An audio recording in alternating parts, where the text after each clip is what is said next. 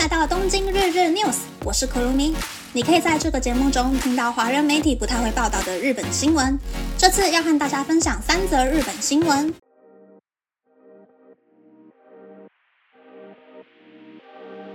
第一则新闻是在新冠疫情延烧三年后，读卖新闻进行了民调，对日本社会中对抗疫情成效，有百分之五十七的人表示满意，百分之四十一的人表示不满意。对于日本政府在疫情期间的表现，有百分之六十的人表示正面评价。另一方面，对于疫情扩散后有什么东西增加的题目，百分之四十九的人表示支出增加了，百分之四十二的人表示工作的压力增加了，百分之三十三的人表示和家人相处的时间增加了。而疫情过后有什么东西减少了的题目，有百分之二十七的人表示收入减少了。第二则新闻是冈山县的奈义町采取多项政策，成为日本罕见的高出生率奇迹之地。人口只有五千七百人左右的奈义町，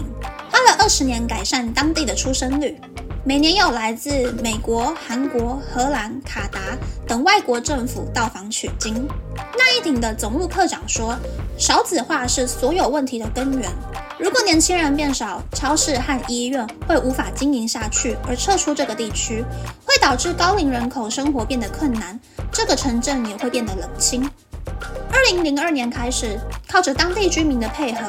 当地政府生出了大约日币一亿六千万元的经费，让国小、国中的教科书和高中生以下的医疗费全免。并提供高中生每年日币二十四万元的就学支援金。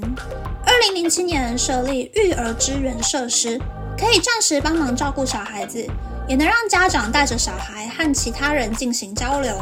工作人员也都是结束育儿的妈妈，或者是正在带小孩的妈妈自愿担当。由于少子化对策广受好评，有很多家庭搬到奈义町定居，出生率持续增加中。即使在高龄化速度变快的现在，人口依旧保持上升趋势。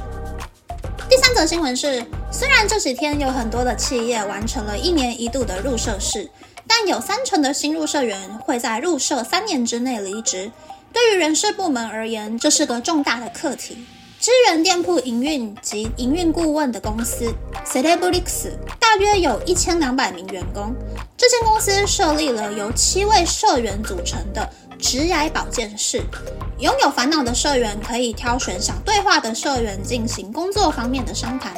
职涯保健室成立的契机是因为两年前入社的一百名新入社员，有十五位社员离职，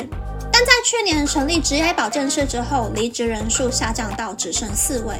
职癌保健室的社员说：“因为上司太忙碌，不方便说话，新入社员也无法拿捏，可以和上司讨论工作的负面情绪到什么程度，就让社员们对我们这些第三者吐出自己的不安情绪。”另一间公司日立制作所也有预防离职的对策，大约有七成的新入社员使用日立旗下子公司开发的 APP，APP 里的 AI 每周自动将三个人分成一组。每天早上询问其中一个人的目标是什么，而另外两个人则要对于这个目标表示支持。公司方面表示，普通社员平常没有和其他部门的人接触的机会，这个 APP 可以帮助社员和平常不熟悉的人有沟通交流的机会，并得到被支持、被赞赏的话语。我们期待能有提高工作满足感并降低离职率的效果。以上是这次和大家分享的三则新闻。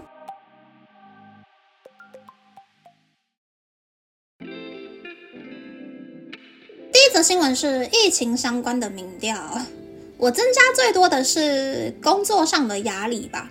关在家里上班的那两个月，人际关系变得疏离，很多业务都没办法把握最新进度了，然后分不清楚家里是休息的地方还是上班的地方，整个人交感神经都错乱了。那我变少的东西应该是人际关系。以前天天进公司的时候，中午会和其他华人朋友在休息区一起吃午饭、聊八卦。但疫情之后，大家每周三天进公司，很难在休息区遇到熟人，就产生了孤独感吧。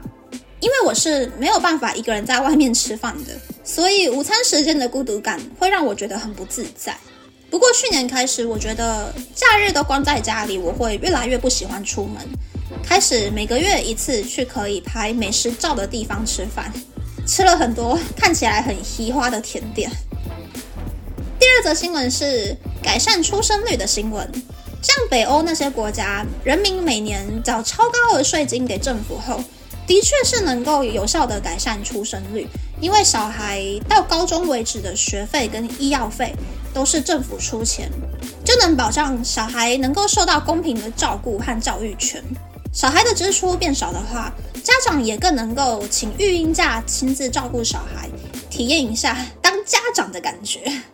那日本上班族的话，缴的税零零总总加起来大概是百分之三十左右吧。小孩的社会福利或是家长的职场应援，没有好到可以安心生小孩的程度。小孩的学历其实也都是靠补习费换来的，没有钱很难让小孩子有竞争力。要把小孩养到毕业的成本非常高。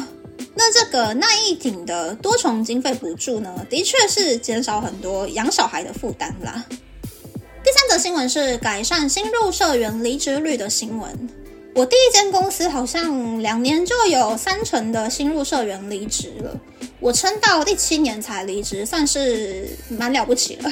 大家普遍会认为大公司、有名的公司就是好公司，想要离职是一件很蠢的事。但其实大公司反而薪水没有想象中的高，只有光环比较闪亮而已。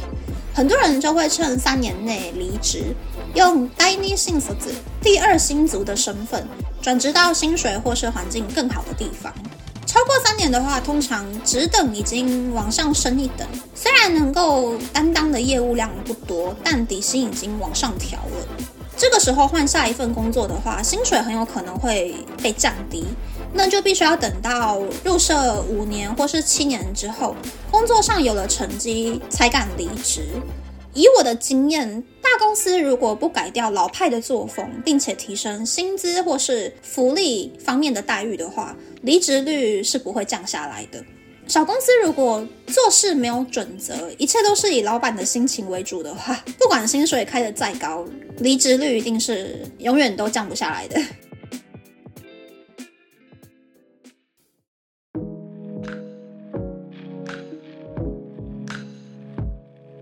想要和大家分享我今年的调薪状况。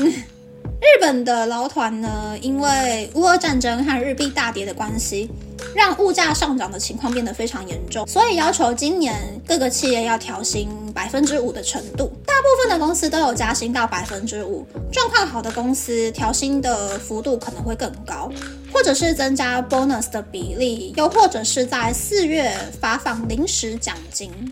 我的公司呢，我觉得状况看起来挺不错的啊，但是这个手法很糟糕啊。底薪没有变，只有在四月会发放百分之五程度的奖金，意思就是说，今年的确是有达到劳团说的百分之五的嗯平均年薪加薪的幅度，但是到了明年跟其他公司比较的话，我就是硬生生比别人少百分之五的意思嘛。唉，能不能够？不要那么抠门呢？为什么要花那么多钱去改装办公室呢？哎，莫名其妙。那么，那么这次的分享就到这边，不知道大家喜不喜欢这样的节目呢？欢迎大家留言和我分享你的想法。喜欢这个节目的朋友，可以在 Apple、Spotify、Google、Sound、KKBox、My Music 等 Podcast 平台和 YouTube 订阅《东京日日 News》，或是在 Sound 小额赞助这个节目。然后追踪东京日日 news 的 Instagram 看今天的延伸内容哦，拜拜。